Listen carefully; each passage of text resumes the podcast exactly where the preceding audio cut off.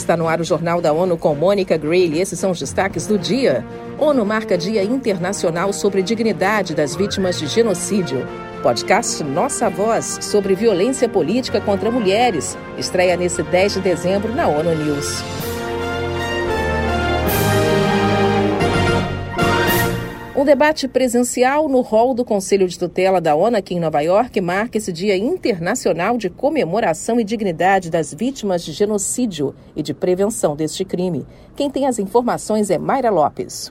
Em 2022, o tema é o papel do esporte como um mecanismo central para unir comunidades. Para a ONU, o esporte é um veículo importante para levar mensagens positivas que contribuam para a inclusão social, coesão e o fortalecimento do entendimento e respeito pelas diversidades.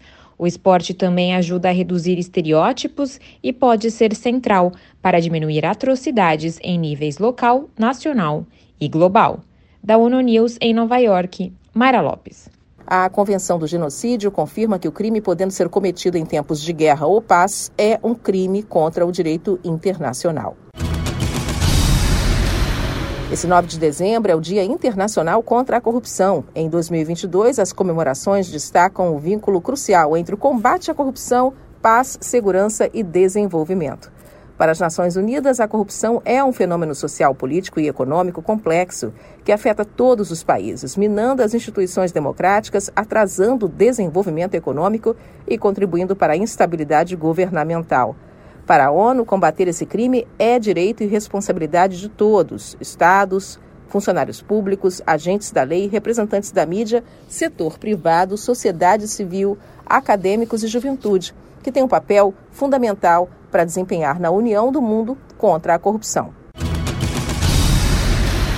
Um apelo para mais apoio e investimentos em programas de segurança alimentar foi feito por várias agências da ONU para o centro e o oeste da África. Quem tem os detalhes é Ana Paula Loureiro.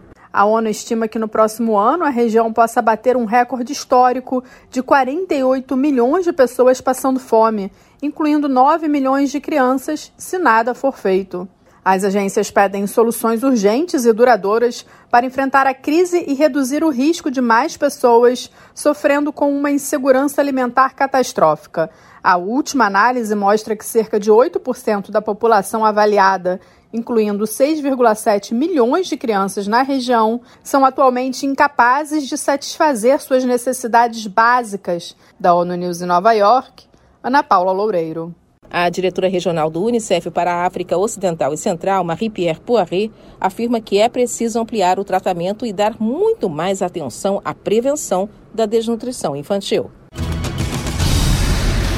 Nesse sábado, 10 de dezembro, Dia dos Direitos Humanos, a ONU News lança o podcast Nossa Voz sobre violência a mulheres na política. Mayra Lopes e Ana Paula Loureiro conversaram com a feminista e professora da PUC, Silvia Pimentel a ex-presidente da Assembleia Geral da ONU e ex-chanceler do Equador, Maria Fernanda Espinosa, e a ex-presidente do Brasil, Dilma Rousseff. Patrulha essas mulheres que ousaram sair da norma. Então, a resposta para vocês é sim. Eu fui objeto sempre é, de, de, uma grande, de uma grande manifestação de preconceito. O podcast Nossa Voz estreia nesse sábado em todas as plataformas da ONU News.